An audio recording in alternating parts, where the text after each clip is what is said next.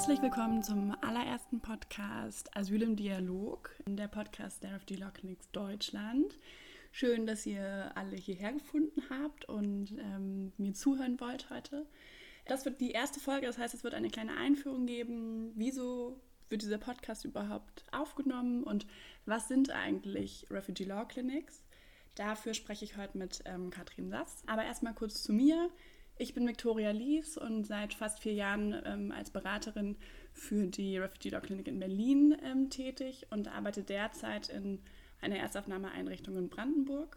Und da kam eigentlich auch die Idee, den Podcast zu starten, ich fahre nämlich immer mit der Regionalbahn durch Brandenburg und wie man sich denken kann, gibt es dann immer selten Empfang, sodass ich ähm, eine großzügige Podcast-Hörerin geworden bin und eigentlich immer auf der Suche war nach einem Podcast im Asyl- und Aufenthaltsrecht, den es aber nicht gibt.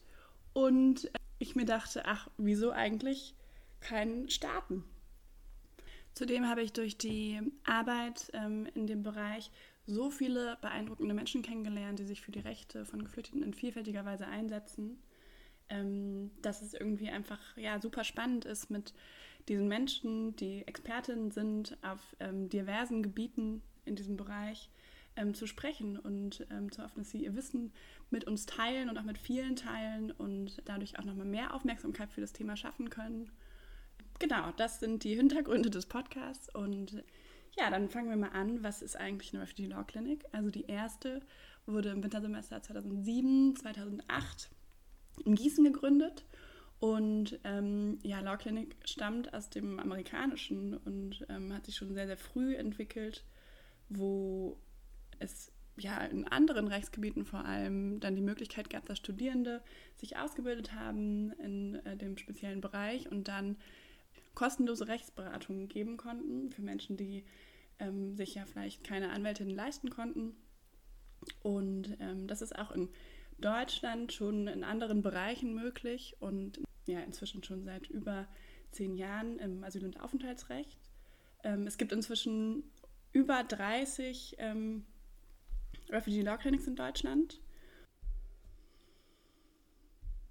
Es gibt inzwischen ca. 30 Refugee Law Clinics in ganz Deutschland, die unterschiedlich ähm, organisiert sind. Ähm, das ist zum einen möglich durch eine Angliederung an einen Lehrstuhl als universitäres Projekt. Ähm, es gibt aber auch viele studentische Projekte als eingetragenen Verein, wie das auch in Berlin der Fall ist. Der erste eingetragene Verein war in Köln. Und ähm, das ist dann so aufgebaut, dass ähm, zunächst erstmal Studierende ausgebildet werden im Bereich des Asyl- und Aufenthaltsrechts durch auch verschiedene Organisationsformen, entweder durch ähm, Vorlesungen oder durch Workshops und dann am Ende die Möglichkeit haben, in Teams zusammen ähm, Menschen zu beraten, die Fragen haben auf dem Gebiet. Genau, was ähm, eine Win-Win-Situation ist, vor allem für die Studierenden, die viel Praxiserfahrung sammeln können während des Jurastudiums.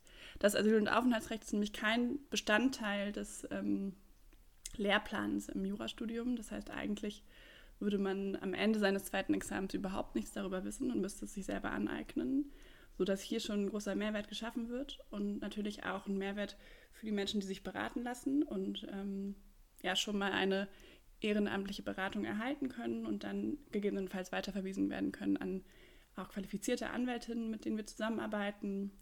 Genau, das ist so das System der Refugee Law Clinics. Irgendwann war es dann an der Zeit, dass auch ein Dachverband gegründet wird, um diese ganzen einzelnen Projekte auch miteinander zu verbinden. Und ähm, daran beteiligt war Katrin Saas, mit der ich jetzt sprechen werde und die uns dazu auch noch mehr erzählen wird. Gründungsmitglied der Refugee Law Clinic Hannover und im Vorstand des Dachverbands. Ähm, schön, äh, dass du da bist, Katrin. Und ähm, ja, du bist ja auch jetzt gerade am Promovieren. Ähm, ist das auch ein asylrechtliches Thema oder ähm, machst du da was ganz anderes? Ja, hey Victoria, ich freue mich auf jeden Fall, dass ich ein bisschen zu den Refugee Lockings sprechen kann heute. Ja, meine Promotion ist tatsächlich auch zu einem asylrechtlichen Thema. Ich promoviere zur Passlosigkeit im Asylverfahren, also ganz aktuell. Und dadurch, dass ich halt schon seit Jahren in der LLC-Bewegung drin bin, habe ich halt auch schon viele Anhaltspunkte, die ich quasi mit in die Doktorarbeit reinpacken kann, was ganz cool ist. Und dadurch ähm, kann ich quasi meinen Job mit meinem Ehrenamt verbinden. Und das äh, macht momentan sehr, sehr viel Spaß. Ja, das glaube ich, schön. Und ähm, wann wurde die Refugee Law Clinic Hannover gegründet und wie hat sich das so entwickelt? Ich meine, es gab vorher ja schon ähm, andere Law Clinics. Habt ihr da mit denen vorher gesprochen und so ein bisschen die Konzepte dann ähm, auch übernommen oder ähm, ja? Ja, in, in, in Hannover war das ganz kurios. Also ich habe vorher in der Fachschaft mich engagiert. Also ich habe mich schon immer gerne im Studium engagiert, weil ich mir das Gefühl hatte, so nur studieren, das ist mir zu langweilig. Und dann kam ein guter Freund zu mir und meinte so, ach Katrin, komm, du machst doch gerne so ehrenamtlichen Kram. Ich so, ja, warum nicht? Klingt immer ganz gut. Was hast du denn vor? Ja, ich will äh, eine Refugee Law Klinik gründen. Ich so, was für ein Ding? Und dann war das so, ja, das habe ich jetzt überhaupt nicht verstanden. Hat er mir so erklärt, ja, wir können eine kostenlose Rechtsberatung an Geflüchtete geben und wir können halt Studierende in diesem Fachgebiet ausbilden. Und ich dann so, ja, okay, warum nicht? Also einfach so ganz stumpf und ich habe gar nicht weitergedacht, wie groß das werden könnte, also so wie groß es ja. jetzt geworden ist. Es war halt wirklich so, ich hatte überhaupt keine Ahnung von Refugee Law Clinics. Ich wusste auch gar nicht, dass es überhaupt andere Refugee Law Clinics gibt. Es war einfach nur so, wir haben uns auf dem Campus getroffen. Er meinte, ja, wir überlegen gerade so mit 10, 15 Leuten, ob wir das nicht mal machen wollen. Und hast du nicht Lust mitzumachen? Bist auch gerne immer dabei, irgendwas ehrenamtlich zu machen und irgendwas zu bewegen. Und ich so, ja, okay, warum nicht? Und dann hat das irgendwie angefangen und dann haben wir auch erstmal bei der Uni gefragt, äh, wie sieht es denn aus? Könnten wir uns irgendwie an die Uni andocken? Also das macht ja auch am meisten Sinn, weil wir ja Studierende in einem Rechtsgebiet ausbilden und warum dann nicht mit der Uni zusammenarbeiten? Und dann war die Uni sehr, ah nee, äh, Haftung, was ist, wenn die falsche Rechtsberatung gibt, das kostet uns zu viel. Also die wollten gar nichts mit uns zu tun haben. Mhm. Und dann waren wir so, oh scheiße, was machen wir jetzt? Also, da, so also da gab es auch nicht einen Lehrstuhl, der irgendwie gesagt hat, ah ja, das ist ja irgendwie ein interessantes, auch neues also, Rechtsgebiet, was ja sonst im Jurastudium ja. irgendwie Thema ist. Das haben, haben, wir uns halt auch gedacht, warum möchte uns denn keiner haben? Ja. Und dann kam aus dem, aus dem Nichts, kam dann äh, einer aus der philosophischen Fakultät. Und dann meinte so, ja, ich wollte schon vor drei Jahren meine Refugee Law Klinik an der Uni gründen und keiner wollte mich haben und ich habe hier schon ein Logo für euch und ihr könnt das alles benutzen. Gründet doch einfach einen Verein. Und wir so, okay, dann gründen wir einen Verein. Ja. Und, dann, und, dann, hat man sich halt überlegt, wie kann man einen gemeinnützigen Verein gründen. Man hat eine Satzung mhm. geschrieben, man musste zum Registergericht und hat sich da eintragen lassen. Und also dann hat sich dann da irgendwie reingefuchst und sich so mhm. überlegt, so ja, okay, wir gründen jetzt einen Verein, weil die Uni erstmal soweit nichts mit uns zu tun haben wollte. Mhm. Aber durch, die, durch den, aus der philosophischen Fakultät hatten wir halt so einen kleinen Einschnitt in die Uni, was uns später auch sehr, sehr gut für uns war, also dass wir das noch hatten. Aber erstmal waren wir so mit der Vereinsgründung beschäftigt, dann haben wir angefangen, mit ähm, den Anwälten aus ähm, Hannover zu sprechen und zu fragen, wie seht ihr denn das, wenn wir hier auf einmal da sind? Ähm, mhm gerade so diese Konkurrenzgeschichten, wir wollen ja denen nichts wegnehmen. Mhm. Und da haben wir auch sehr schnell auch einen sehr guten Draht zu der Anwaltschaft in Hannover gefunden, die sich halt im Migrationsrecht spezialisiert hatte. Das sind jetzt auch nicht mega viele Leute. Also wir haben in unserem Beirat so drei, vier wirklich richtige Migrationsrechtler ähm, die aber super begeistert von uns sind. Wir haben sehr abgesteckte Themenbereiche, die wir halt bearbeiten. Also alles, was mhm. Klagen sind, sind sofort raus. Da, war, da ist auch die Anwaltschaft sehr hinterher, dass wir doch wirklich nicht anfangen, ähm, vor Gericht zu vertreten und wir halt wirklich die erste unterschwellige Rechtsberatung mhm. anbieten. Mhm. Und, und so hat sich dann durch Gespräche auch erstmal so ein Konzept entwickelt, weil wir ja auch gar keinen Plan hatten, in irgendeiner ja. Art und Weise, was wollen wir eigentlich machen. Oh, wir wissen am Ende des Tages, Ergebnis soll sein, dass irgendwie Geflüchtete zu uns kommen und Rechtsberatung kriegen. Mhm. Aber wie bilden wir die Leute aus? Welche Rechtsgebiete? Da weiß ich doch, da habe ich irgendeinen Professor aus München angeschrieben. So, ja, äh, euch hier gibt es auch eine LLC, das habe ich dann irgendwie rausbekommen. Ähm, welche Themengebiete arbeitet ihr denn ab? Also in, was bildet ihr denn aus? In welchen Fächern? Also welche Grundlagen muss, muss ich denn meinen Leuten beibringen, weil ich ja selber auch gar keine Ahnung vom Asylaufenthaltsrecht hatte. Und da hat er mir so ein bisschen was geschrieben. Man ist da halt einfach total blauäugig rangegangen, hat sich dann versucht, irgendwie Informationen zusammenzubauen und dann ähm, haben wir noch mit ganz vielen anderen äh, Wohlfahrtsverbänden aus Hannover gesprochen, dem Flüchtlingsrat, KAGA, Deutsches Rotes Kreuz, sodass wir schon zu Beginn an sehr viel Kontakte hatten eigentlich. Und das war auch sehr gut, weil wir dadurch einfach schon auch so Erwartungen abarbeiten konnten, was wollen die von uns, was brauchen die, also welche Bedarfe müssen wir überhaupt abdecken, mhm. dass wir quasi sehr viel vorher gesprochen haben und dann erst ins Konzept gegangen sind. Wie müssen wir uns aufbauen? Was brauchen wir für eine Struktur? Wollen wir auch eine Sprechstunde? Wollen wir äh, eher, dass man uns eine E-Mail schreibt? Wie soll das alles aufgebaut sein vom System her? Wie bilden wir die Leute aus? Solchen Kram kann man. Irgendwie später dann oben drauf. Und, dann ist es halt und so habt ihr euch dann schon auch mit anderen LLCs in Verbindung gesetzt? Also ich meine, die allererste LLC aus Gießen, die, es war ja an eine Lehrschule angebunden, hatte dadurch ja nochmal ganz andere, ja wahrscheinlich organisatorische Möglichkeiten, aber auch Probleme. Ähm, ich glaube, die erste studentische Initiative war ja die in Köln. Habt ihr mit denen auch gesprochen gehabt? Ich meine, da kann man ja auch viele Erfahrungen wahrscheinlich irgendwie mitnehmen und ähm, Konzepte einarbeiten. Tatsächlich gar nicht, weil wir das gar nicht ja. wussten. Also wir wussten gar nicht, dass sie existieren. Also es ja. war einfach so, äh, okay, nee, keine Ahnung, wer das ist. Ja. Und ähm, da hat man sehr für sich alleine gearbeitet. Die erste LC, die wir kennengelernt haben, war dann quasi die LC Göttingen, die ja auch bei uns vom, vom, vom regionalen Bezug her am nächsten dran ist. Ja. Und mit denen hatten wir uns ein bisschen ausgetauscht.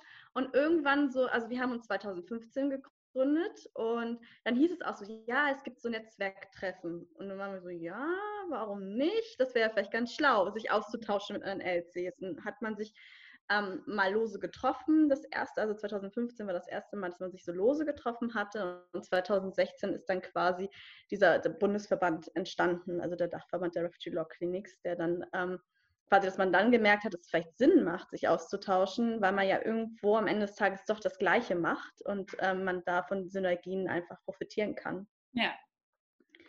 So war, war, war dann der Weg, der dann quasi ja, da bin ich auch dann so reingerutscht. Also ich rutsche immer in irgendwelche Sachen rein. Irgendwie immer irgendwelche Leute sagen, ach komm, Katrin, mach das doch nochmal mit. Ich bin dann, dann auch ganz ohne Erwartung zu diesem Netzwerktreffen gefahren und habe dann ganz tolle andere LCs kennengelernt und fand das alles ganz super.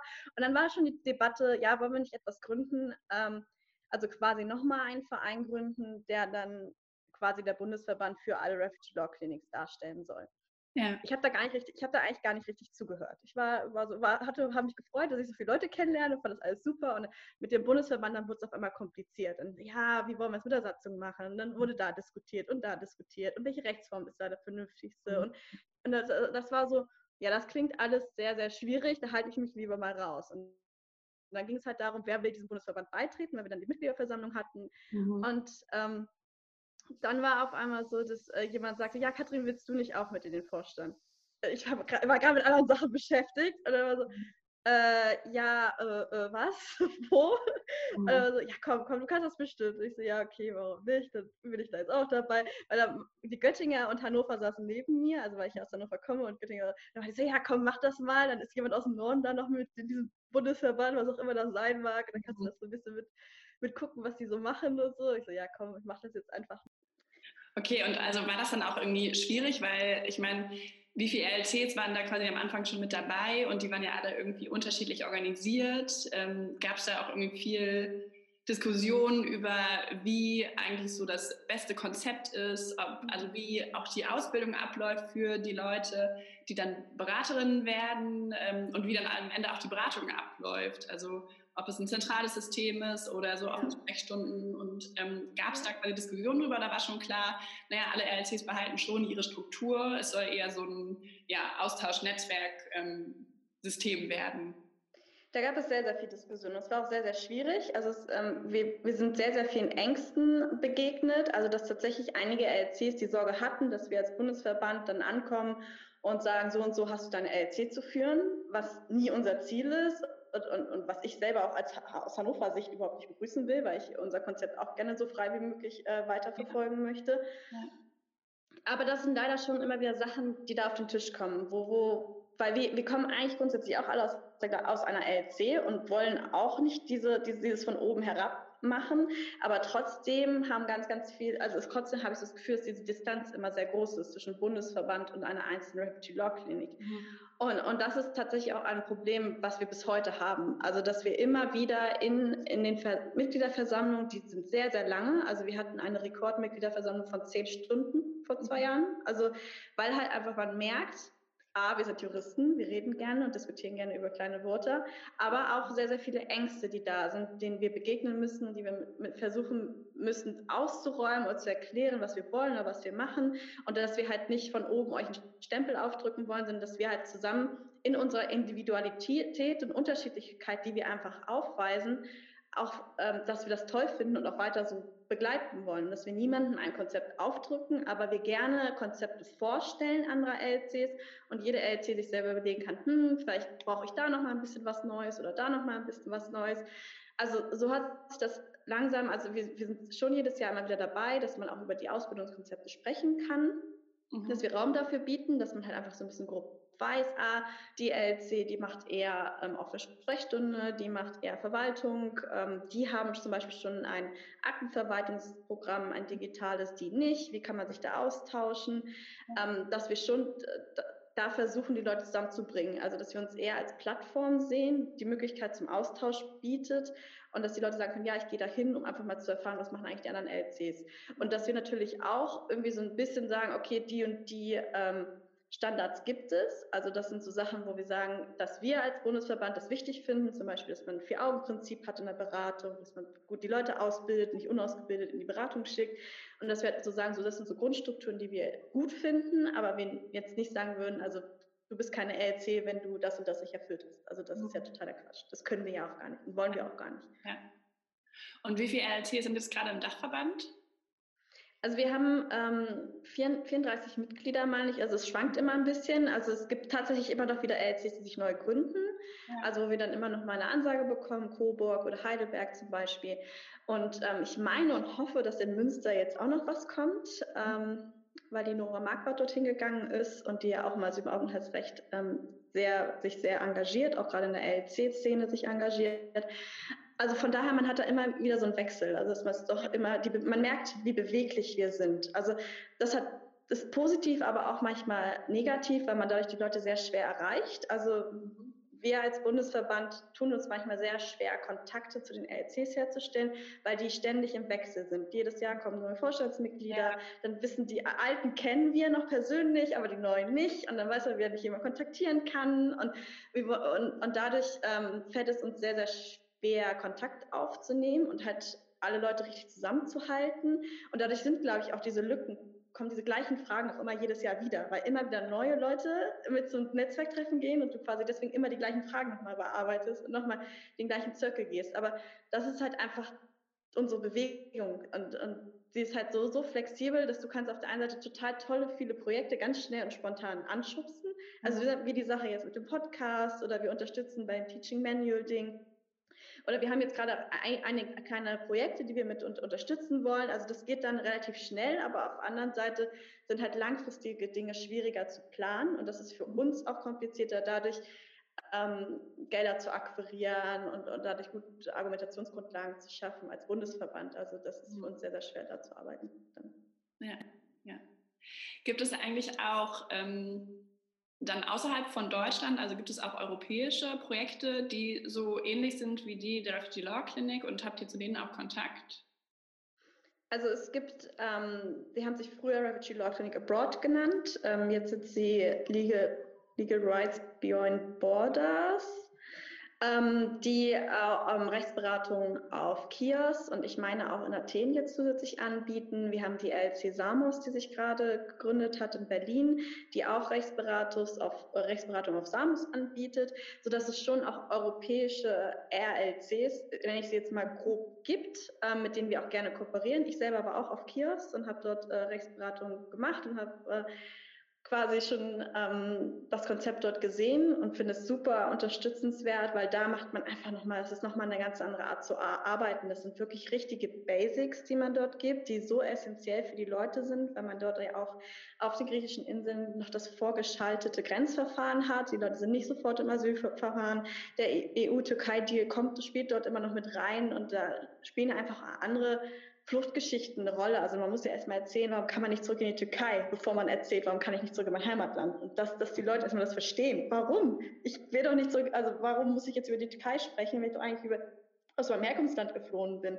Und dass man da einfach wirklich so, so richtige Grundlagen schafft. Also ich habe dort im Frauenhaus sehr viel beraten und dort musste ich auch ähm, einfach so erklären, so, nein, du bist nicht so schlecht für Europa. Also ich hatte eine Frau, die hatte Brustkrebs, hat gesagt, das darf ich nicht erzählen, weil wenn ich das erzähle, bin ich jetzt so schlecht für Europa.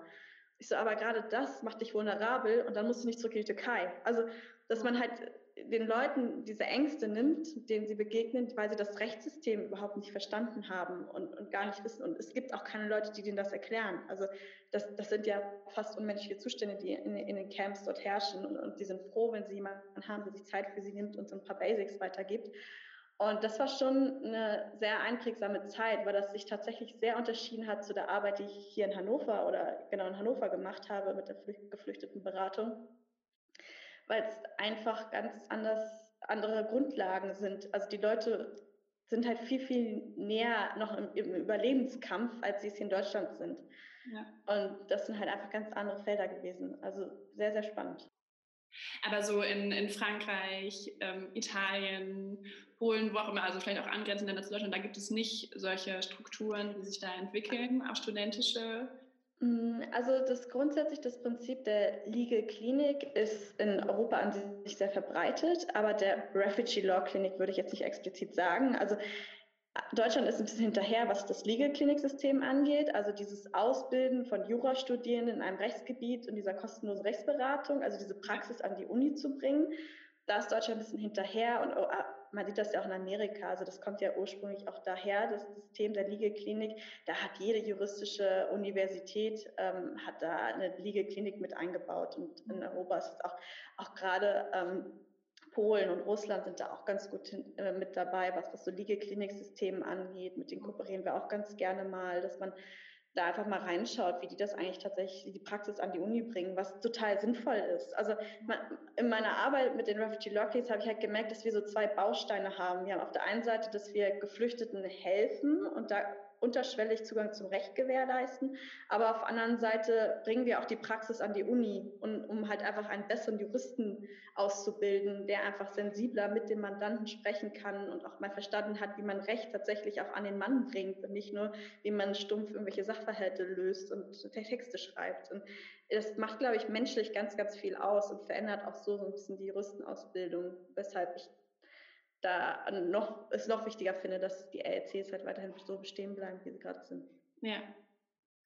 Und wie sind so die weiteren Pläne des Dachverbands, also zu den, über die Netzwerktreffen hinaus? Gibt es da irgendwie noch andere Konzepte oder andere ja, Methoden, die irgendwie ähm, durch den Dachverband also eine Vernetzung schaffen sollen? Also wir sind jetzt gerade dabei, uns mehr so in die Projektkoordination zu begeben. Also jede LC oder jeder in einer LC, also jede Person, die irgendwie Lust hat, irgendein Projekt zu machen, kann, das halt übergreifend ist. Also das halt nicht nur die eigene LC betrifft, sondern halt alle so ein bisschen, ne, wie der Podcast oder der Move Mood, ähm, der jetzt in Gießen stattfindet, oder halt das was Teaching. Genau, vielleicht für Leute, die, das, die nicht wissen, was so ein Mood Court ist. Ach ja, genau. Es gibt ja grundsätzlich, Juristen lieben es ja, sich quasi zu verkleiden und ins Gericht zu setzen und dann über einen fiktiven Fall zu äh, debattieren und sich zu ja. streiten. Und dann haben wir halt einfach die Idee mit aufgenommen und haben letztes Jahr in Hamburg den ersten Move Mood ähm, gestartet, der halt quasi fachlich aufs Asylaufenthaltsrecht beschränkt ist. Also, dass man einen fiktiven Fall zum Aufenthalt und äh, Asylaufenthaltsrecht hat, den man dann halt mit Teams ähm, quasi bearbeiten muss, dass man da Schriftsätze verfassen muss. Also wie der klassische Mood Court, nur halt speziell auf das Asyl- und Aufenthaltsrecht angepasst. Und das dann die meistens sind es halt nur RLCs, die daran teilnehmen, weil die halt fachlich das Wissen haben, um diesen Fall lösen zu können. Sodass es dann auch nochmal eine Möglichkeit ist, ein, eine Refugee Law Clinic äh, kennenzulernen, aber halt nicht im Rahmen eines Netzwerkstreffens, sondern im Rahmen eines Mood Courts, ähm, dass man sich da so ein bisschen im, ähm, in der Simulation eines Gerichtsverfahrens kennenlernt und da so ein bisschen die Argumente austauscht. Ja. Und, und, vor allem, was ja da auch spannend ist, man ist ja sonst immer in der Beratung auf der Seite nicht, also gegen den Staat und dann ja. ja in dem Gerichtsverfahren, also müssen ja auch Leute die andere Seite dann. Ähm, ja, das, das BAMF vertreten, genau. Ja, das war tatsächlich ähm, letztes Jahr hat Hannover auch daran teilgenommen am, Move-Mord und die waren ganz aufgeregt. Oh, jetzt müssen wir das BAMF sein und was machen wir denn jetzt? Und jetzt müssen wir gucken, wie wir und tralala. Und das war schon ganz spannend zu sehen, dass man sich auch mal in die, in die andere Seite reingeht, also dass man einfach auch die andere Seite einmal sieht, die halt auch versuchen, muss, ähm, mit diesen Massen an Geflüchteten umzugehen. Also das ist auch viel Thema in, mein, in, meiner Arbeit, wo es halt darum geht, dass halt ganz viele Identitäts, neue Identitätsfeststellungsmaßnahmen seitens ähm, des BAMs eingeführt wurden, um halt einfach auch Gefahren ab technisch hinterherzukommen oder auch einfach die Verwaltung vernünftig führen zu können, dass Identitäten klar geregelt sind, dass das besser abgespeichert werden kann und so. Da sind ja auch, da hat ja auch die Verwaltung eigene Interessen, ähm, die sie dann nachverfolgen muss. Also dass man einfach die andere Seite auch mal, mal sieht, ja, das auf jeden Fall. Aber genau, wir haben dann was haben wir noch für Projekte die zur Vernetzung? Also wir, wir, wir sagen immer, dass wir uns freuen, wenn die einzelnen LCs auch eigene Netzwerktreffen organisieren, die Regionalbezug haben, mhm. sodass wir jetzt auch gerade sehr unterstützen, dabei, sehr dabei unterstützen, dass zum Beispiel eine Nordkonferenz geben wird, also Nordregionaltreffen im Mai ist geplant. Und für Juli ist in, in, von, von, in der LC Süd-Konferenz geplant. Dann haben wir jetzt im Februar, also das Digitalisierungstreffen in Hannover. Und dann haben wir hoffentlich im September wieder, also das, also es wird wieder so sein, dass wir dann wieder ähm, unseren Bundeskongress haben, sodass wir schon darauf hinwirken, dass man so alle zwei, drei Monate so eine Vernetzungsveranstaltung hat, aber die nicht immer nur von uns organisiert wird, weil das können wir gar nicht leisten, so viele Veranstaltungen zu planen, aber dass wir die einzelnen LCs sagen, komm, macht doch mit. Ihr kriegt von uns auch eine kleine finanzielle Unterstützung dabei, wenn ihr eine Veranstaltung plant. Und ähm, wir stehen auch mit Rat und Tat immer zur Seite. Also wenn ihr da irgendwelche Erfahrungswerte von uns braucht, unterstützen wir, wir euch auch.